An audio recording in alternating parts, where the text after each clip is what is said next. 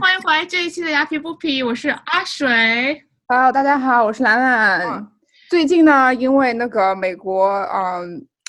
房产市场特别的火，所以我请来了我高中好基友泰德，现在在德州做中介，来跟我们聊聊房产这一话题。大家欢迎，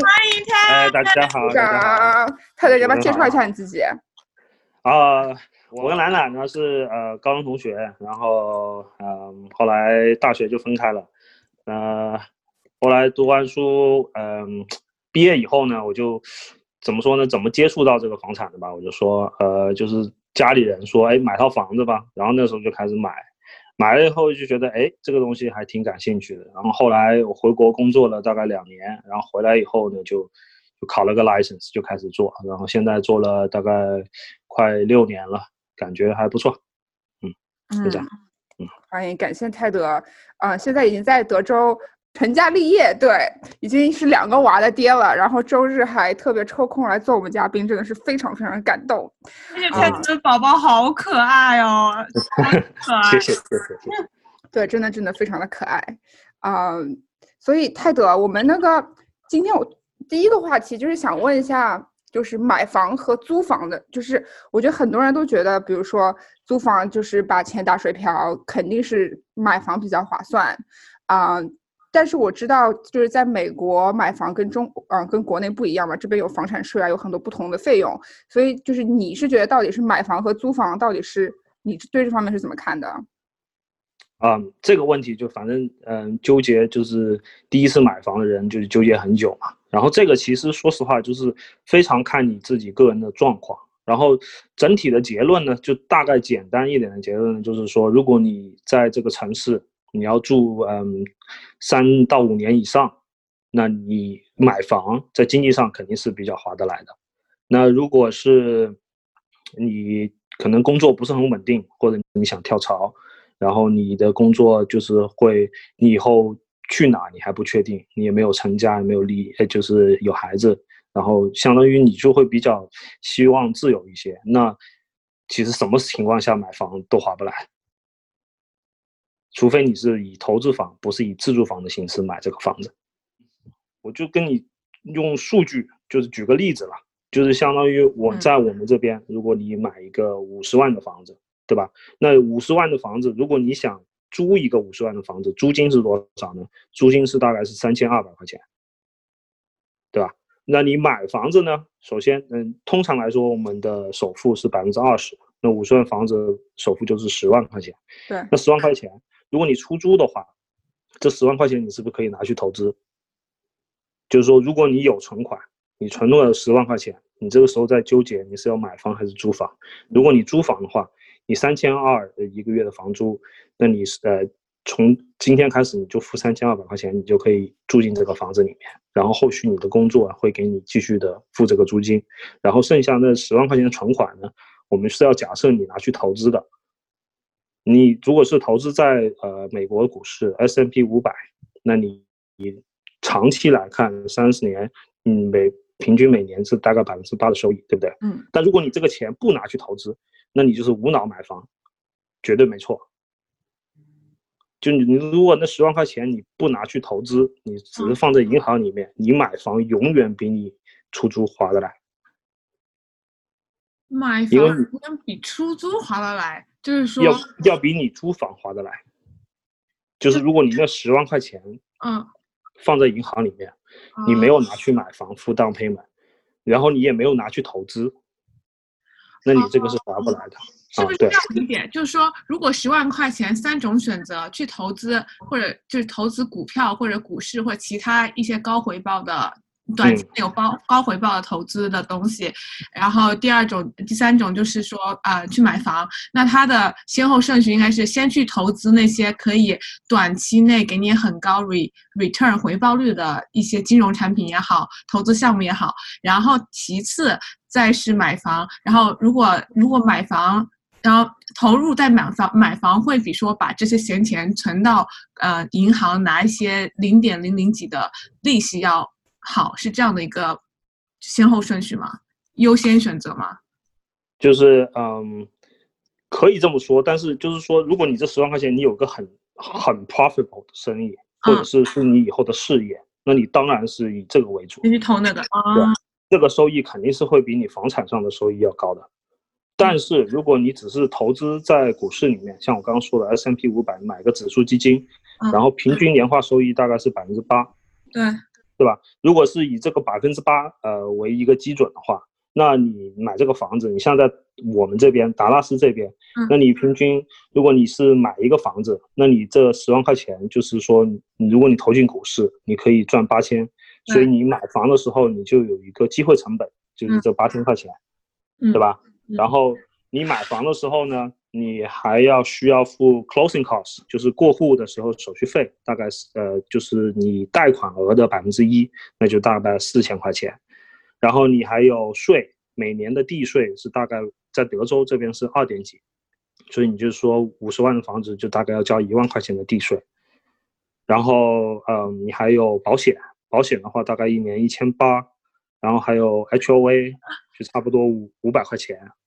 一年，然后你还要假设一个你房子会有整修，除非你买的新房子，嗯，这个就可以保险就可以，呃，预算就可以低一点。但是通常来说就大概两百五一个月，那你这里加起来就差不多三千六一年。然后你所有的付的这个房贷里面呢，它是其实分两部分的。就例如说我们现在举个例子，就是你四十万贷四十万，然后美国现在利息是非常低的，平均利息现在三十年固定。是百呃二点七五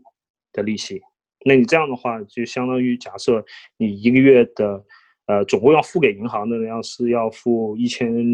六百三十二一个月，那总共一年差不多呃要付两万块钱，但这两万块钱里面呢有差不多一万块钱呢是利息，那这一部分就是相当于是你的损失了，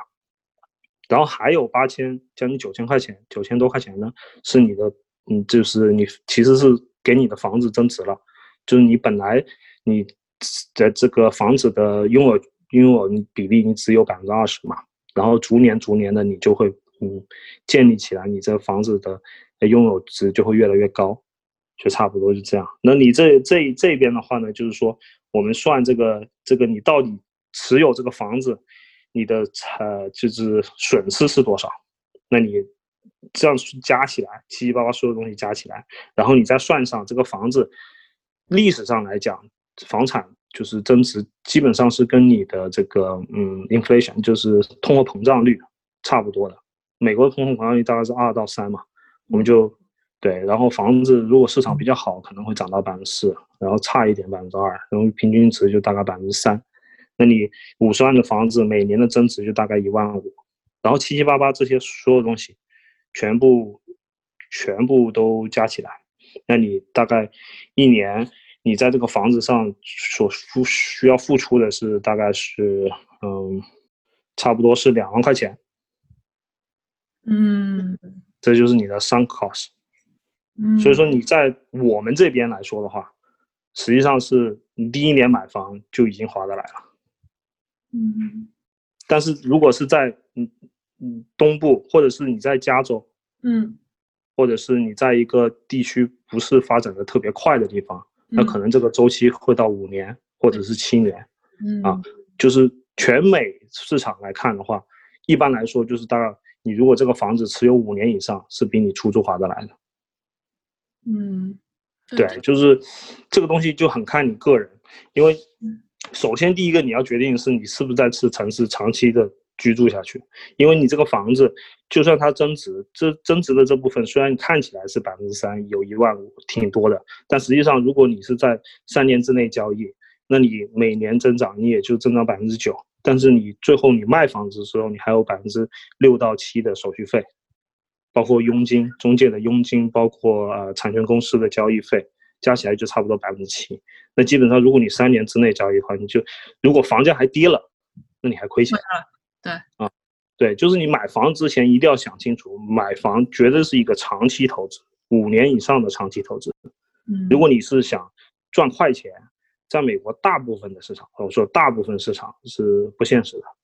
除非你在东西部、东西海岸线这些有时候它可能一年 appreciate 呃升值就可以到百分之三十，但你这个市场你是很难把握的。你就好像现在这个疫情这么严重。但房价为什么还涨？但实际上你看加州，它房价涨的是这些高收入人，就是中产以上这些房产。嗯那中产以下的房产其实是没有人去买的。为什么没人去买？因为很多那些是出租房，但现在很多租金是收不上来的。哇塞，感觉真的是内行看门道哎！嗯，感感觉真的被整理了一下。对，太专业了啊。我当时那个，我是一七年的时候买房的嘛，那个当时那个也是我们在那边算到底，因为这边租金很贵，嗯，就在那个纽约市附近，这边租金很贵，然后当时在那边算到底要多少年才可以，就是大概扯平，就是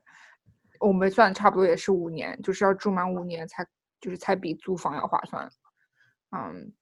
对，对啊，所以其实买房租房最重要的是你要在，嗯你要确定你在这个城市能住住长期的居住下去。如果你不能，其实租房子更自由，然后你的潜在的风险会更低一些。但是我我能不能这样理解啊？这个这个我不知道是不是错误的想法，就因为我觉得投资有两种嘛，一种是你是通过它的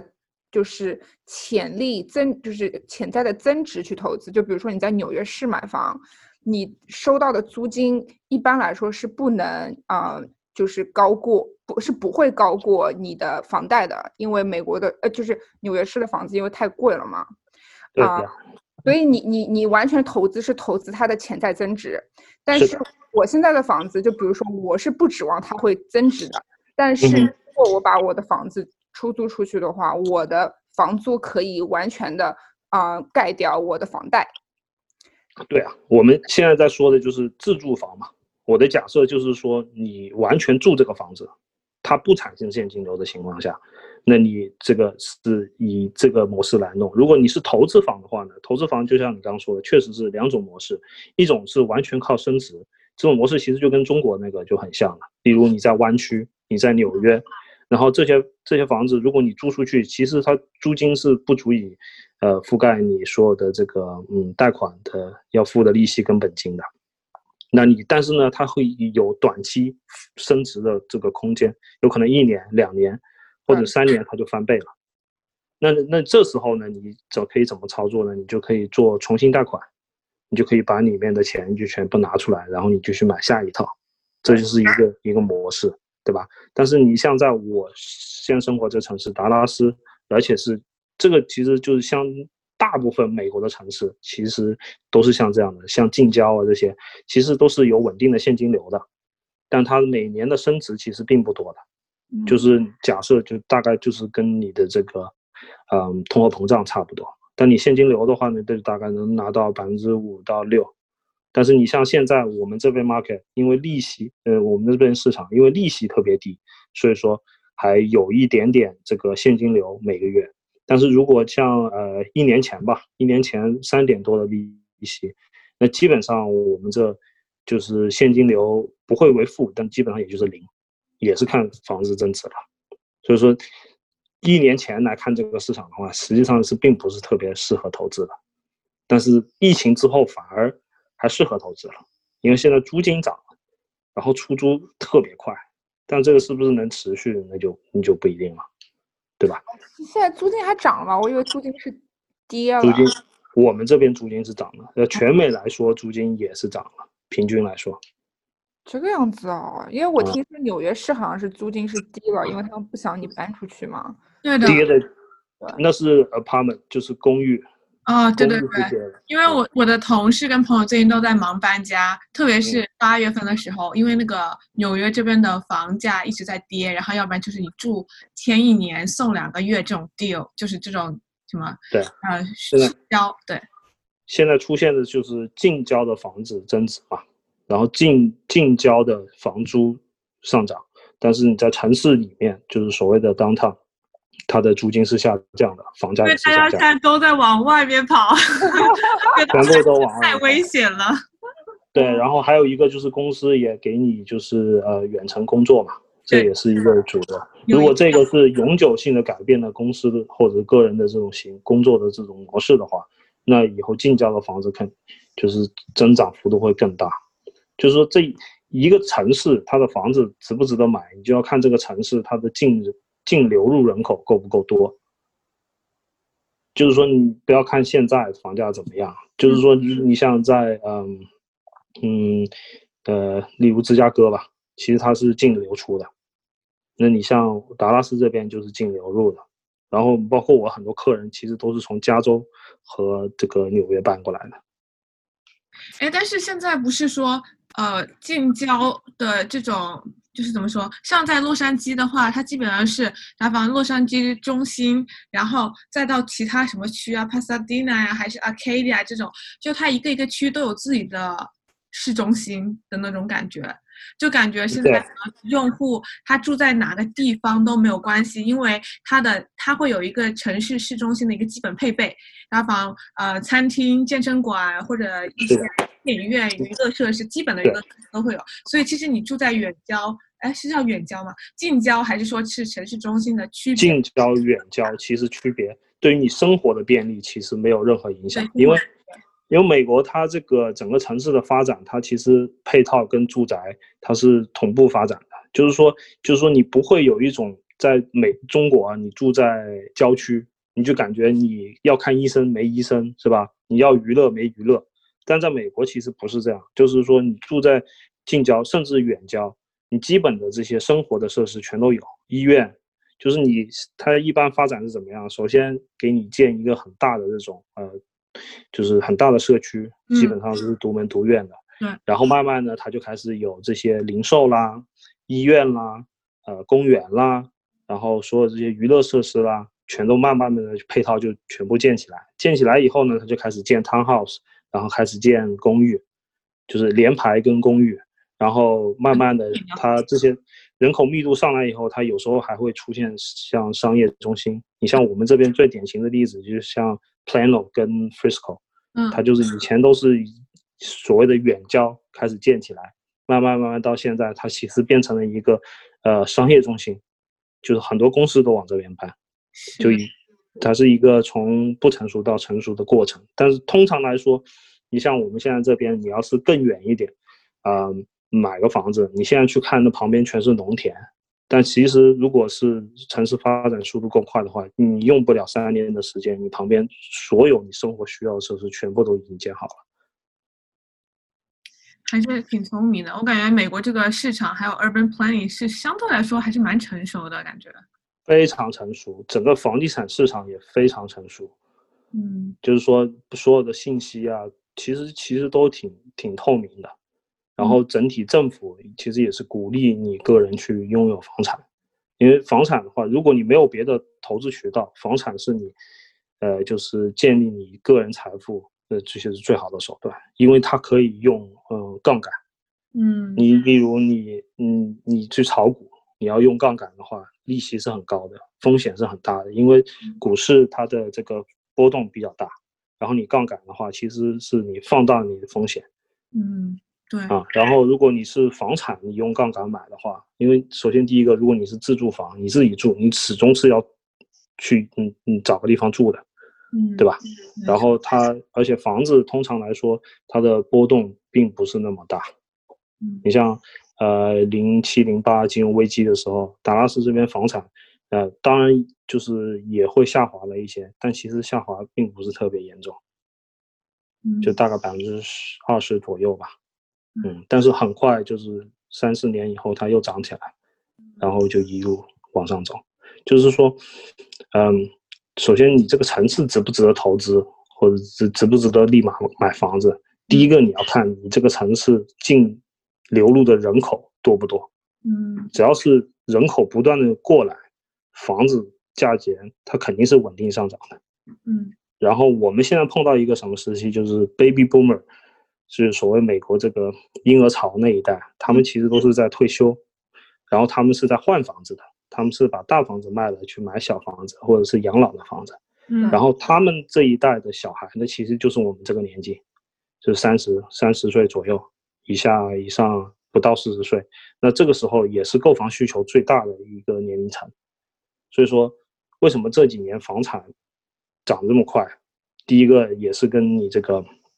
呃，利息一直低利息有关系，然后第二个还是跟你这个刚需还是很有关系的。所以大家的大家的想法还是偏买房吗？因为我印象中一直是美国人好像是没有说很追求去买房这件事情。美国人你要看的，美国人其实他是怎么样呢？有一种呢是他想买房的买不起房，嗯，他买不起房并不是因为他收入不够，而是因为他不存钱，他啊付不起首付。嗯。那美国呢，还有政策去帮助这些人买房，它有个所谓叫 FHA loan，你金融危机之前你可以零首付买房，金融危机之之后呢，它这个监管加强以后，你现在最低可以百分之五 OK，买房，但是你会有一个所谓的贷款保险，就是你每个月月付会更高一些。对，然后你美国还还有还有一种呢，就是可能你像年轻他没结婚，也没孩子，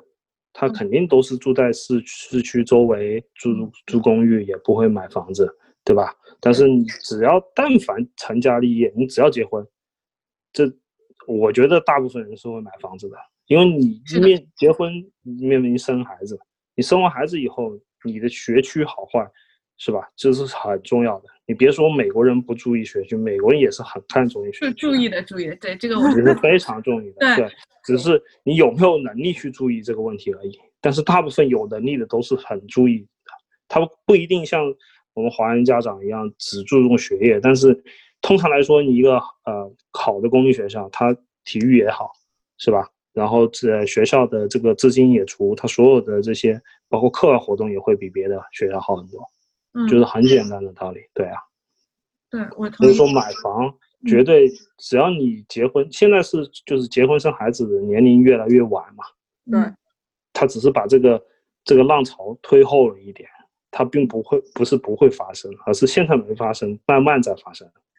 对，这这个有点让我想想我之前的呃 senior manager，他就是他一直在就是租房子在城市中，就在纽约的城市里面。然后后来他生了第一个小孩之后，就稍微往外面搬了一点点。然后等到怀第二个小孩的时候，他就开始买房了，然后买在那种纽约的好学区，而且他嗯说他专门找那种好学区最边边的，所以他的性价比会比较好，但是他的邮编还是在那个学区的邮编下，然后就是对，然后然后还有一定的 space，对，就是感觉他们成家成家之后有了小孩是会考虑这些东西的。是绝对会考虑的。其实他们那一代一代都是这么做的。美国人他们买房，他不会像呃很多华人一样，他是专门挑现在的好学区，他们很多是买很偏的，很偏的以后呢，他慢慢慢慢慢慢，他的整个家庭会跟着这个城呃这个小城市一起发展，然后小城市的学区慢慢也好了，然后他的房子也增值了。然后他在那住了，可能住到呃小小孩小学毕业或者初中毕业，他就把那个房子给卖了，然后再去买另外一个房子，就慢慢慢慢他的房子就从一个三房的变成四房的，然后有可能变成五房加个 media room 加个影音室，就会越变越大，那你财富在这个房子里的积累也就越来越高。它就是一个跟你整个嗯、就是生活的周期。呃，你人生的周期是一起成长的，很多美国人都是这样的，而且美国在税务方面对于你拥有房子也是有很大的福利的。然后第一个最明显的就是说，一个房子，如果你呃在过去的五年之内有两年住在里面，比如你升值的部分，只要不超过二十五万，就是你如果赚二十五万，这二十五万都不需要交任何的税的。是吗？对的，就是就是很多人是怎么操作呢？就是说我买一个很偏的房子，我在那住，我住了以后，呃，例如我住五年，是吧？然后我就把它出租，我把它租出去三年，那你在第三年结束的时候，你把它卖掉，你赚的钱是一分钱税都不用交的。还有这样子的，哇塞，这个真的是我以前都不知道。对，而且呢，你买自住房的利息是会比你买投资房的利息平均是要低个百分之五到百分之呃百分之零点五到百分之零点七五的，所以说你是以自住房的形式买了以后自己住一段时间，然后把它变成出租房，然后租出去以后，然后呢你再把它卖了，相当于把那个钱又拿出来，还不用交税。啊，我好像我好像知道这个，我之前学住会的时候好像有学到这个，就你在一个房子里面住了超满两两年，对吧？然后就可以不用交税。对对对，对对对，但这这个额度是二十五万，对呃今年的啊，对，就反正它税法一直在变化。嗯，然后呢，如果你是高收入者，像你报税的时候，你有呃，就是呃，就是所谓的包 standardized 的这个 deduction，还有 itemized 的 deduction，对吧？如果你是用 itemized 的话呢，你的就是像你的这个 mortgage 的 interest，就是你房贷的这些利息，你是可以抵你的收入税的，联邦的收入税的，对吧？然后你房产的地税是可以抵联邦的联邦的这个收入税的，收入个人所得税的。对吧？这些其实方方面面，美国政府都在鼓励你买房子。嗯，哦，哎呀，好神奇，长长长长知识了。对，就是说你卖房这个是一个很大的福利，是吧？但是你像外国人买房，像你呃 H1B 可能没有影响，就是如果是外国投资人，其实美国对他们并不是特别友好，就房产方面。就例如，呃，呃，你如果是在这里买一个房子，买了一个三十万的房子，然后它增值变成四十万，你把它卖掉，那政府是要预先扣掉你百百分之十五的税的，就是你房价的百分之十五，不管你赚不赚钱，他先扣掉你百分之十五，然后你再去申请拿回来。嗯，这是对外国人其实并不是友好，但对本本国人是非常友好的，对吧？如果你是。出租房，例如你是在收租的话，那实际上你每年在这个你收的租金赚的钱这部分，基本上这个租金是不用交税的。为什么呢？因为你呃，例如你有贷款，贷款的利息可以抵税，你的地税可以抵税，然后你的所有的这个房子的七七八八的费用、维护费用，然后这个呃保险啊、管理费啦这些，全部是可以抵税的。然后还有就是这个房子还可以折旧，这个房子房产分两部分，一部分是地的价值，地的价值是它是不会贬值的，所以说这部分没有用。但是你房子的部分它是会呃折旧的，那你折旧的这部分再算也可以抵税，那最后你下来你是一分钱税不用交。所以这些都是给本国居民，所以 H1B 这种。H1B 也可以，H1B 也可以，因为你是在美国一直在美国居住嘛，就是你算是税务人嘛。嗯。那具体你去问你的会计师。是你要去交税。对，就是你，反正你就是要申呃报税嘛，你只要报税的话，你是可以得到这个福利的。然后还有一个对于投资来说好的就是，它还可以用一零三一 exchange，这是一个税法，就是说你买呃把，例如我把 A 房子卖了。然后我在六十天之内买了个 B 房子，我 B 房子的价格比你 A 房子的高，相当于这个是纯呃投资房啊，不是自住房，所以没法享用我刚刚提到那个二十五万 limit 的那个那个那个税务的优惠，就是不交税那个。如果你投资房，你直接卖掉了，你什么事也不干，你赚的部分是要交这个所谓的呃呃资产增值税，大概百分之十到百分之十五，有如果你是高收入，可能到百分之二十，对吧？但是如果你是卖了 A 房子，六十天之内你又买了个 B 房子，然后是同样的类型的房子，然后呢，嗯，六十天之内你完成了交易，那你 B 房子买那个房子的钱，哎，卖掉 A 房子那个那个房子的钱是不需要交税的，就相当于你是在滚滚一个雪球，你把 A 房子卖了，买 B 房子，卖 A 房子的钱不用赚，不用交税。然后你拥有了 B 房子，拥有一段时间以后把 B 房子卖了，你又拿这个钱去买 C 房子，那 B 房子赚的钱你也不用交税，玩的好赚，全都是干货，有没有？就是，就是说的比较复杂，就是说说到底就是富人都是这么玩的，就是钱越滚越多，就像滚雪球一样，有钱的人，而且而且还是不用交税的钱。嗯，哇，嗯，是啊，你像房子，还有就是你，嗯，不断的你可以重复贷款嘛。就例如我这个房子，我本来我的拥有权只有百分之二十，等它到了百分之六十的时候，然后房子又升值了，那我就可以重新贷款，把我这个在这个房子里面的呃所有权降到百分之二十，然后多出来那百分之四十，你就可以拿来取出来，把那个钱你可以做别的投资或者急需都可以。你这样的话。不卖，你只要不卖，你就可以避免交税，你就可以避免交手续费，你可以做重新贷款，你可以把钱拿出来。所以说，拥有房产，只要是，嗯，就是，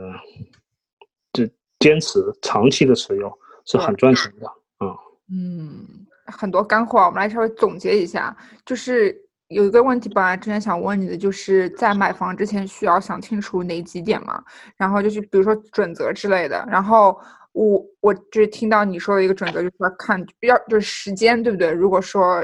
超过知道你会在那边至少五年的话，那基本上呃买房是比较划算，是比租房划算的。然后当时我买房的时候，我的一个准则就是，我也不我也不知道这个对不对啊？就是我当时买的时候，我就觉得我一定要喜欢这个房子。因为如果说我租不出去的话，至少我住在里面不会非常讨厌这个房子，所以这是当时我买房的一个准则。啊，就是你有没有什么其他的基本准则可以跟我们听众分享一下？对你这买房，我听你刚刚的意思是投资房是吗？还是自住房？对，投资房跟自住房，我觉得啊，那我的建议是一定要分开去考虑，因为自住房是你自己住的。你除了考虑经济方面的问题，你还得考虑你喜不喜欢，你住的舒不舒适，对吧？如果你是投资房的话呢，我觉得就你不要太考虑你喜不喜欢这个房子，你要考虑的是，例如我的 target，我的目标呃租客是一个什么样的？嗯，例如他是蓝领，那你买这个房子，像我们这边，你就肯定不能买太贵的，你租金不能高，对吧？你如果你是呃瞄着一个白领。那你租金可以相对高一点，但也不能太大。所以说，你投资房跟呃自住房一定得分开的标准去购买。嗯，啊，当然他们会有一些共性啊，就例如好学区，你可能自住房也想要，投资房也想要，这些是可以理解的。但是整体来说，就举个例子，一个房子，它里面装修特别惨，就是对你自己住肯定不会住，但它在一个很好的位置。然后它的这潜在的租金也很高，但实际上它就是一个很好的投资房。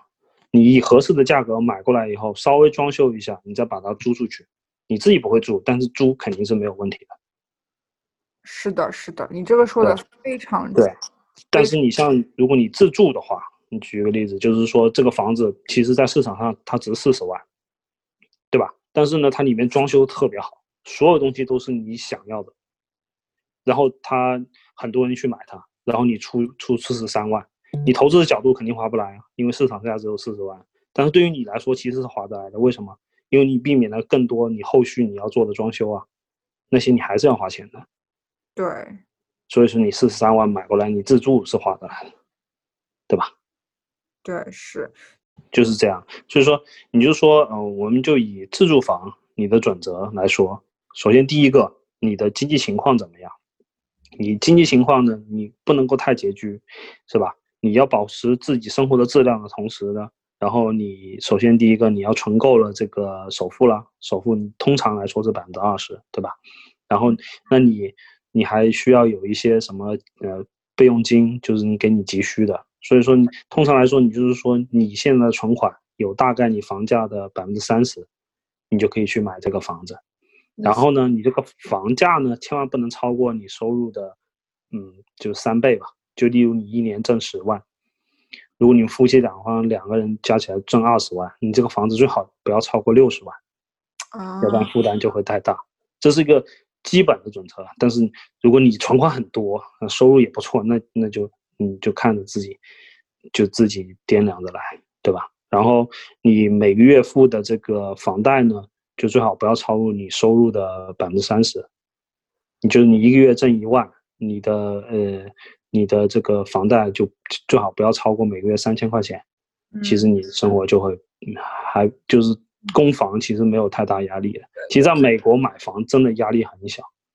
很小还是很不小？很小啊，因为美国房子就是说你可以买到贵的，可以买到便宜的。就像刚刚就提到的远郊，它的。设施其实都是很很全的，你要的生活的所有的必需品都可以有，只是你上班距离远近而已。那我们这期节目就先到这啦，下期节目泰德将继续给大家讲如何选房，选房需要有多久，然后找中介的时候需要注意些什么，更多内容都在下一期节目哦，我们下周见。